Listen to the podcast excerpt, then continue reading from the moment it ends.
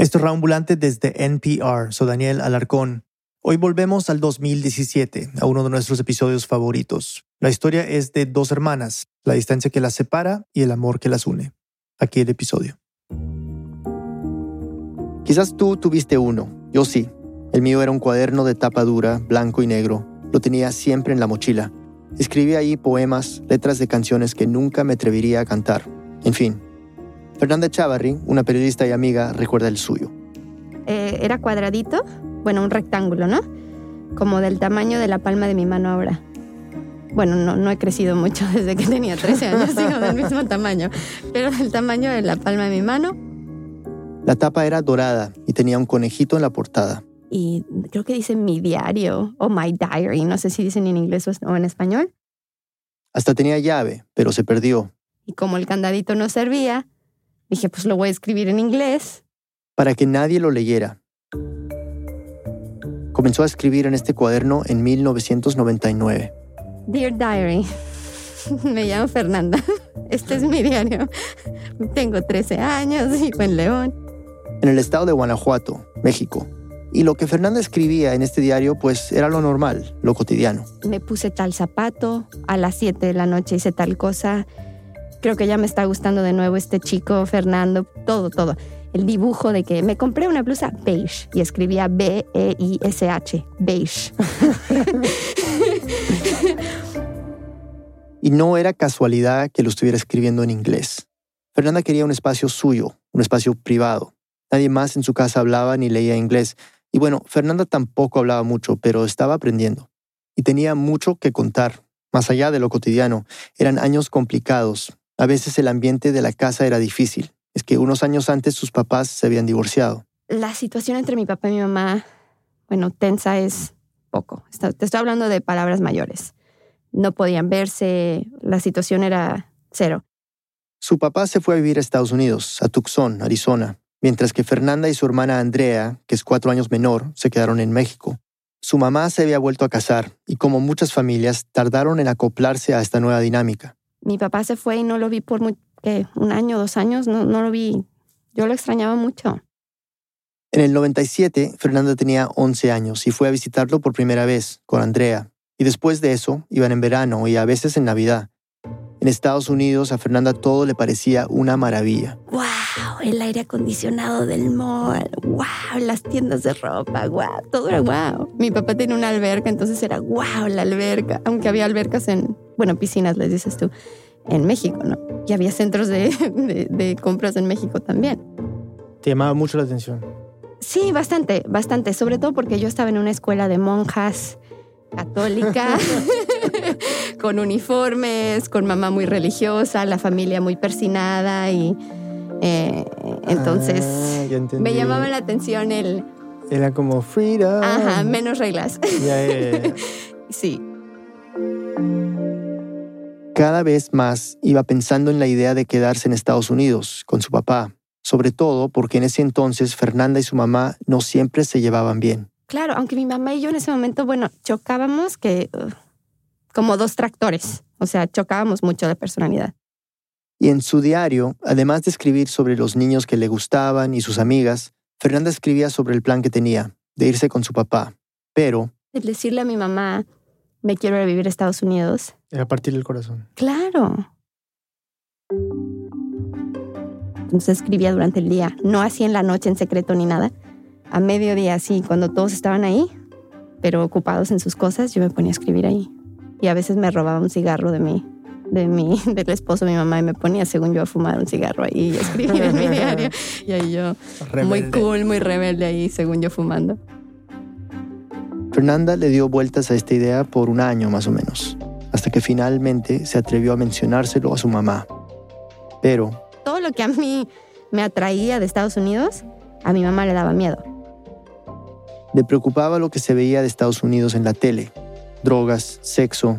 Entonces, no, no hubo así como un día en el que hablamos, pero sí hubo un día en el que finalmente ya mi mamá me dijo, ok, te vas de julio y te regresas en mayo cuando se acabe la escuela. Y entonces, en julio del 99, Fernanda y su hermanita Andrea volaron a Tucson, como lo habían hecho en años anteriores, para pasar el verano con su papá. Pero al final del verano, Andrea se regresó y en cambio Fernanda se quedó. Dije, voy a ver qué onda en Estados Unidos. Si no me gusta, me regreso, pero mínimo sé lo que es vivir con mi papá y lo que es vivir en Estados Unidos y, y ya. Pensaste que era un año y nunca volviste. Llevo 18. Claro. Más años tienes en Estados Unidos que en México. Sí, me vine y casi cumplí 14 cuando me vine y voy a cumplir 32 este año. Te lo has preguntado muchas veces, imagino, porque yo me lo pregunto y yo ni siquiera tuve la opción. Me pregunto, ¿cómo eres si me vivo en Perú? Tú te has preguntado, ¿quién sería si me hubiera quedado en México? Cada vez que voy a México. Cada vez que voy.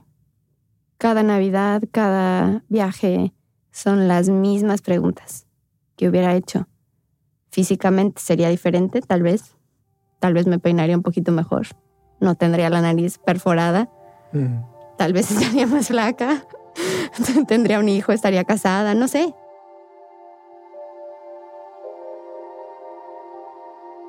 Y me pongo a pensar mucho en mi hermana. Mi hermana es la que me. La que me. ah, ¿Por qué nos separamos tan chiquitas? O sea, hay, hay mil gente que no vive en el mismo país que sus hermanos. Pero normalmente eso pasa después. No cuando una tiene 10 y otra 14. Entonces pienso mucho en cómo sería nuestra relación, cómo sería ella tal vez si me hubiera quedado yo para ser más, Hermano para influ- influenciarla un poco más. Eh, es, eso es lo que pienso más, de- más que todo. ¿Quién sería yo y quién serían yo en relación con mi hermana? ¿Quién hubiera sido yo para ella si me hubiera quedado? Y sobre todo a esa edad, de los 10 años. En adelante cambias muchísimo cada año. Y en los años así como más importantes, yo no estaba. Simplemente no estaba. Cuando Fernanda me contó de su diario, yo pensé, ay, qué bien, una historia divertida para Radio Ambulante, la adolescencia, lo ridículo que éramos todos a esa edad, su inglés machacado. Pero nos dimos cuenta, ambos creo, que la historia que teníamos que contar era otra. ¿Te sientes culpable? Sí, bastante. Porque yo entendía por qué me vine, pero Andrea no. Andrea no, no sabía por qué me fui a Estados Unidos. Creo yo, a lo mejor sí sabía, pero... Sorry. Eh, nunca hablo de esto. Una vez traté de hablar con mi hermana así como cuando estábamos hablando de otras cosas, pero no. Sorry. No, no pasa nada.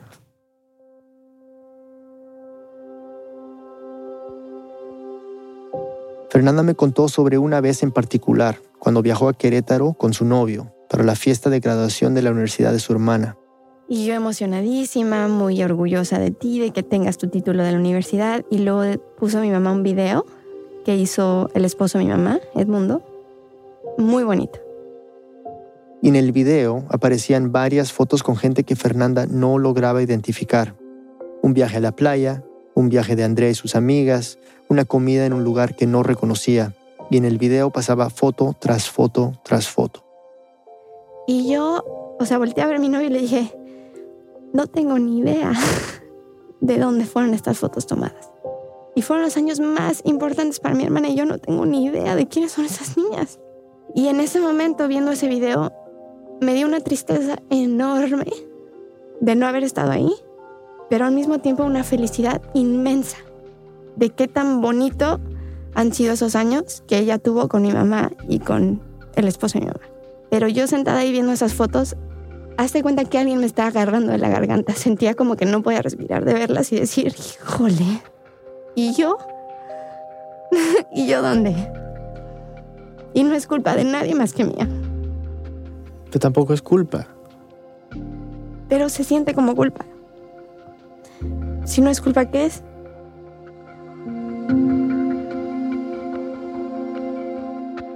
El argumento de Fernanda es así. Ella misma escogió irse, ella misma escogió no volver. Y nos dimos cuenta en el estudio que aquí estaba la historia, de esto se trataba, y que Fernanda tenía mucho que conversar con su hermana. Entonces, cuando viajó a Querétaro en agosto de este año, 2017, se llevó su grabadora. Ya volvemos.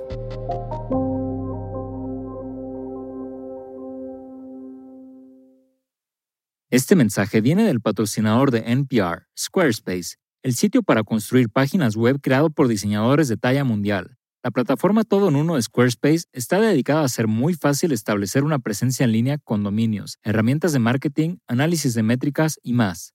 Visita squarespace.com/npr para obtener una prueba gratuita.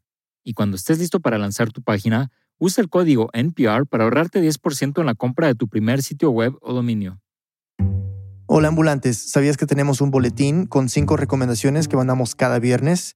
En él puedes encontrar una muestra de cosas interesantes que inspiran y entretienen a nuestro equipo tan variado. Desde podcasts, series de televisión, libros, aplicaciones, hilos de Twitter, artículos, hasta música, arte y mucho más. Es cada vez más popular entre nuestra comunidad y disfrutamos mucho creándolo. Puedes suscribirte en raambulante.org slash correo. También puedes hacerlo en tu aplicación de podcast, solo tienes que ir a las notas de este episodio. Estamos de vuelta en Radio Ambulante. Soy Daniel Alarcón. Y yo soy Fernanda Chavarri. Saliendo del estudio con Daniel, quedamos en que iba a preguntarle a Andrea si hablaría conmigo sobre esto. Y la verdad es que me sorprendió que dijera que sí. Ella no es mucho de hablar de este tipo de cosas. Mi hermana estaba a un mes de casarse y mi mamá había organizado las despedidas de soltera para que yo pudiera estar. Y por lo mismo, con tantos preparativos y eventos, no fue sino hasta la última noche en Querétaro que Andrea y yo nos pudimos sentar a platicar. Ok, checando. 1, 2, 3. 1, 2, 3. Check, check, check. Ok. Espero salga bien esto. Acércate más para que sea más fácil hacerle así. Tengo que admitirlo. Estaba un poco nerviosa. Y empecemos con tu nombre, pequeña. He hecho miles de entrevistas, pero nunca con un familiar y nunca sobre una historia tan personal.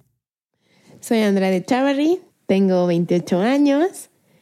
En León hice mi primaria, mi secundaria en prepa, pero soy de aquí, nací en Querétaro. México, porque esto es para todo América Latina. México, Querétaro, México. y aquí sigo, y aquí viviré por un rato más. Empezamos hablando sobre nuestra niñez, el conjunto donde vivíamos, los portones, nuestro grupo de amigas con las que bailábamos, jugábamos y patinábamos.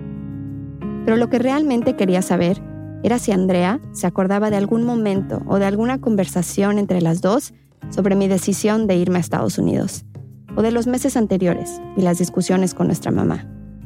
No tengo muy claro como en qué momento ni ni pues yo creo que yo no entendía ni sabía ni qué ni qué estaba pasando y fue de ah pues se va a quedar un año a estudiar inglés y y esa fue como la primera la primera impresión de yo regresarme sola y el, ah, pues Fer se va a quedar un año, va a estudiar inglés como muchas chavitas, ¿no? Que se iban. Y ya, pues yo me regresé sola. Este... En ese momento y por muchos meses después, ese era mi plan, regresarme al terminar el año escolar. Pero conforme se acercaba la fecha de tener que comprar mi vuelo de regreso, sentía como si el tiempo hubiera pasado demasiado rápido y no quería regresarme. Apenas estaba haciendo amigos, hablando inglés mucho mejor, pasando tiempo con mi papá. Yo quería quedarme otro año más.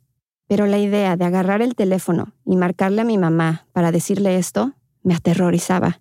Sabía que le iba a romper el corazón y que la haría enojar como nunca antes. Y así fue. Pues yo, la vi mal, obviamente, y pues pregunté qué estaba pasando. Y al principio era como mucho de no, no, no hablar o no decir muchas cosas. Y ya cuando dije, mamá, ¿qué pasa?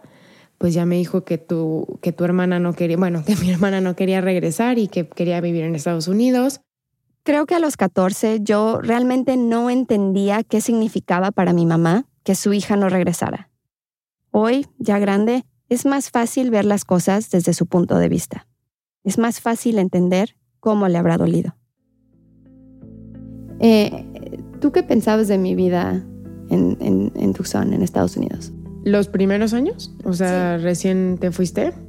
Yo pensé que era como wow, ¿no? O sea, era como vive en Estados Unidos y, y se va en un camión amarillo a la escuela, ¿no? Como las películas, la verdad. Pues era como, no, pues es que Fer vive en un lugar donde todo está súper padre, ¿no? Donde todo está súper bien y la ropa está padrísima y todo es la moda y aquí no. Y, y claro, obviamente, pues yo no me acuerdo que nunca me hayas dicho en ese entonces si en algún momento estuviste triste o estuviste mal. No sé si te lo callaste, te lo guardaste. Sí, a veces la pasé mal. Llegué a Tucson pensando que hablaba suficiente inglés, pero rápidamente me di cuenta que no. Mi escuela no era como las que veía en la tele, como en los videos de Britney Spears. Y aunque sí estaba emocionada de estar ahí, fue una transición un poco complicada. Hubo momentos en los que me sentí muy sola, pero nunca le conté nada de esto a mi hermana. Ya ahorita que sé que obviamente costó mucho trabajo el idioma, acoplarte, este, pues también llegar a una casa que nunca habías estado más que de vacaciones, ¿no? Con, con dos personas con las que no estabas acostumbradas a vivir, pues sí debe de ser complicado, pero en ese momento, pues yo no lo vi así, yo estaba chica. ¿Tú piensas que el yo irme a los 13 años fue como de rebeldía? Una parte sí, digo, desde muy chica fuiste súper independiente, ¿no? O sea, en, esa, en ese aspecto somos el agua y el aceite, ¿no? Yo al día de hoy que estoy a cuatro semanas de casarme, o sea, el hecho de saber que voy a dejar a mi mamá, yo creo que es lo que más me, me pesa, ¿no? O sea, porque, pues sí, las culturas son distintas y tú desde muy chiquita fuiste muy independiente, muy responsable de tus cosas, de tus actos, de, de todo, ¿no? Todo, como que todo lo que hacías era muy pensado. O sea, sí y no. Por un lado, claro, yo fui la que tomé la decisión de irme. Pero a veces siento que quedarme fue casi por inercia. Era como ser un pasajero en un tren que ya no podía parar. Después de vivir unos años en Tucson, la idea de volver, imaginarme volviendo a León, se me hacía muy difícil. Las primeras tres o cuatro veces que volví a México a pasar las vacaciones, no faltaba alguien en la familia que me preguntara cuándo iba a regresar o por qué me había quedado.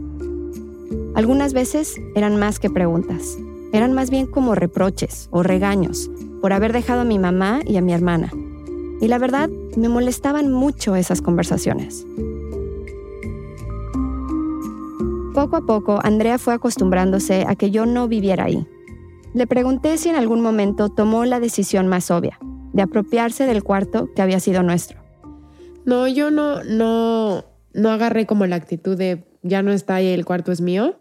Siempre se quedaron las dos camas. Había creo que algunos peluches como que eran tuyos que se quedaban ahí arriba de los cojines. Y ahí se quedaron tres mudanzas más. No sé si tú te acuerdes de, al principio sobre todo, momentos en los que decías, quisiera que estuviera Fer aquí o... Sí, muchas veces, porque aparte no había otro hermano, ¿no?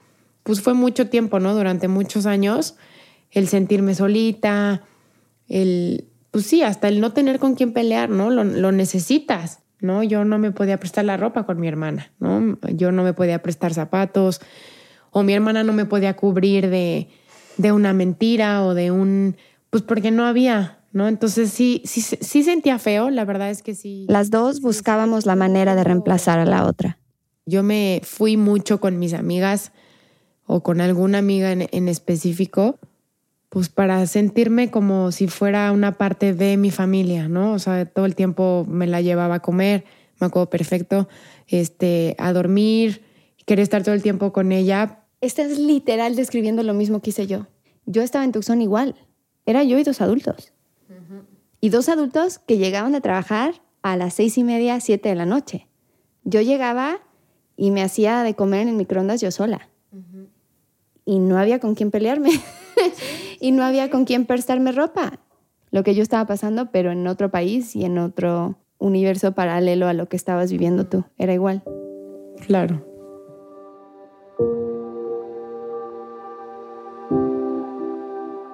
Si estábamos pasando situaciones similares, en el momento no lo entendíamos. Nos veíamos cada verano y cada Navidad, pero no hablábamos de estas cosas. Y conforme pasaba el tiempo, la diferencia de edades y personalidades entre Andrea y yo cada vez se marcaba más. Yo en mi fase medio punk, en la secundaria, con mis amigos patinetos, y Andrea todavía en la primaria. Después, yo ya entrando en mis 20 en la universidad y trabajando, y Andrea en su adolescencia rebelde. Durante esos años nos molestaba lo que hacía la otra y fue difícil entendernos. Eso lo vemos ahora, pero en el momento no. Es difícil no tomarlo como tiempo perdido. Algunos momentos se quedan grabados para siempre, otros no. Yo tengo una teoría sobre mí que creo que es muy, es muy real. Bloqueo muchas cosas, muchas cosas que no permito que me lleguen. No sé, mi mamá a veces se sorprende me dice, ay, ¿cómo no te acuerdas de tal cosa? La verdad es que no, pero es mi manera a lo mejor de cubrirme yo, Andrea, ¿no? El, el decir, no quiero. Mientras tanto, yo soy todo lo contrario. Soy expresiva y no me guardo las emociones. En todo caso, me alegró mucho saber que Andrea también me recuerda así. O sea, yo sí crecí, yo sí crecí sabiendo que, que me extrañabas. O, o sea, yo sí, yo sí tengo como muy marcado el que tú me dijeras te extraño y el que, ah, te guardé ropa. O sea, entonces esa parte está súper padre porque tú sí eras muy, o eres todavía, como muy de demostrar las cosas. Entonces, o sea, nunca he pensado ay, no, yo creo que Fernanda no me extraña o yo creo, pues no, a mí me gustaría que Andrea se expresara un poco más conmigo, pero entiendo que yo también tuve cosas que me guardé. Creo que nunca le conté cómo me sentía porque no quería que me juzgara. Quizá no quería reconocer que yo también, a veces, dudaba de mi decisión. Unos cuantos días después de esta conversación y de que Fernanda volviera a Nueva York, entramos una vez más al estudio a escuchar los audios que grabó. Eh, cuando uno está muy cerca de una historia se te hace difícil escuchar el tape. Eh, ¿Tú sentiste en esa semana desde que volviste como, como que postergabas entrar al audio? No lo había abierto esta noche. No, obvio sé lo que hay en este, en, esta entrevista, ¿no? Porque yo la hice, estuve ahí, pero no, hasta cuando tú me preguntaste cómo te fue, yo dije, pues como persona bien, como productora no sé, pero al mismo tiempo como que no quería volver a escucharlo sin haber estado, no sé, no sé, al escuchar lo que dijo Andrea y las palabras de estaba muy solita, en el momento pues te llegan, pero al escucharlas ahorita es cuando como que, como si las gritara, las escucho como mucho más fuerte. Cuéntame un poco de las, las emociones que sentiste durante la entrevista. Bastante. Empecé muy nerviosa. Empezamos a platicar de la infancia y cuando vivíamos juntas y los bailes y esto. Entonces empezó como muy, no sé. Light. Light, ajá. Y después... Y después, pues ya no tan light. ¿Tú crees que te aguantaste un poco la emoción por, por el, la personalidad de tu hermana o por esta cosa casi profesional de que si estoy con mi micrófono en mano estoy trabajando y esta historia no se trata de mí, sino de ella y la idea es que ella hable, no que yo... Al 100%. o sea, las dos cosas. Eh, el que Andrea lo diga y se escuche un poquito emotivo, pero físicamente Andrea no está, no está ni llorando, ni está de que estaba solita. O sea, no, me lo está diciendo de... Así fueron las cosas. Y estaba solita y sentí esto y, y nunca la había escuchado decir eso, pero al mismo tiempo dije, ok, eh, estoy agarrando el micrófono, cómo están los niveles y ahora me toca a mí y luego déjame te digo yo a ti que yo también sentía lo mismo, como que fue un momento en el que necesitaba separarme un poquito de la entrevista para sentirlo al 100 como lo estoy sintiendo ahorita. ¿Cuál es la pregunta que te fue más difícil hacer? Si estaba resentida conmigo. ¿No tienes resentimiento? Pues es que no. O sea, resentimiento de que te haya sido no. No, no tengo porque pues no fue como que te fuiste por mi culpa, ¿no? O sea, la verdad es que no. A lo mejor es un resentimiento más como de, de que muchos años no nos entendimos nada. Sí. Nada. Este, que a lo mejor si hubiéramos vivido juntas, obvio no nos hubiera pasado porque hubiéramos crecido en la misma cultura, en el mismo ambiente familiar con amigos eh, a lo mejor medio parecidos o en como algo, ¿no? A lo mejor. O tal vez lo está idealizando. Es decir, ¿cuántos hermanos y hermanas crecieron en la misma casa, con los mismos padres, en la misma cultura? ¿Cuántos eran cómplices de niños y luego, como adolescentes, se dejaron de hablar, dejaron de compartir Y de adultos, pues nada. Ya no son ni cercanos ni íntimos, o a duras penas se hablan. Es muy común. Este claramente no es el caso de Fernanda y Andrea. Aunque tuvieron sus años conflictivos, años en que la distancia marcaba sus diferencias de carácter, de personalidad, ahora no. Es como si la distancia no existiera. Se comunican constantemente. Yo lo he visto. Fernanda y yo dictamos una clase juntos cada primavera en Nueva York y más de una vez nos interrumpió Andrea con un mensajito. Fernanda no dudaba de contestarle, con largas filas de emoticones. Corazoncito, bandera mexicana, avión, hermanas, otro corazoncito. Durante su adolescencia, y bueno, todavía, Fernanda y Andrea vivieron a miles de kilómetros de distancia. Pero no fue hasta este último viaje que se dieron cuenta que a pesar de esa distancia habían compartido una experiencia importantísima, la soledad. Quizás era algo que cada una tenía que sobrevivir, superar, para llegar al otro lado, a la cercanía que ahora tienen. Yo creo que fue lo que más me llegó porque, no sé, el oírla decir que se sentía muy solita. Como hermana mayor nunca quieres oír o pensar que tu hermana esté chiquita y que se sienta solita. Y porque yo también me sentía sola. Lo mismo que está escribiendo Andrea, lo mismo sentía yo. ¿Cómo terminaron la entrevista? ¿Con qué emoción? Bueno, yo le hice preguntas una hora y media y luego al final le dije que si ella tenía una pregunta para mí. Y este me sorprendió un poquito su pregunta, la verdad. ¿Qué te preguntaría yo? ¿Hay algún momento que a lo mejor hayas pensado o hayas dicho, me aceleré, pude haber tenido un poco más de paciencia y haber intentado quedarte más tiempo? Sí, sí, bastante. Sí, lo pensé sobre todo terminando la prepa. Claro, claro, porque a los pinches 13 años, ¿qué sabes? Nada, nada. Te crees saber todo el universo y no eres nadie, no sabes nada, no has vivido nada. ¿Y te hubiera gustado que alguien como que te, o sea, te hubiera retenido o hubiera sido peor? No, si, si yo, si alguien me hubiera dicho, no vas, hubiera sido una rebeldía en León, que hubiera acabado peor, la verdad. Pero, si estamos hablando de hubieras, me hubiera gustado haber ido un año y regresar y terminar prepa y hacer más tiempo aquí. Y ya después decidir. Es una pregunta muy astuta. y, eh, es interesante que tú también te hayas hecho esa pregunta, ¿no? El, el, el, afán por irte era como muy grande. Pero creo que, o sea, tu respuesta también es, es cierta, que, que, que seguramente si te hubieran obligado a volver, hubiera regresado con un resentimiento enorme a me quitaron la oportunidad o no me dejaron ver cómo eran las cosas allá porque me forzaron a regresar a México. Pero no la forzaron y se quedó y cada una siguió su camino. Y ahora, después de muchos años, hablaron de muchas cosas que sin el micrófono y la grabadora tal vez no se hubieran podido conversar.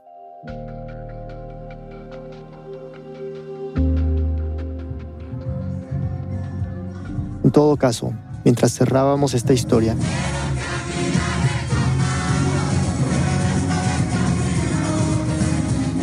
Fernanda regresó a México para la boda de Andrea y las dos hermanas bailaron hasta las 4 de la mañana, felices.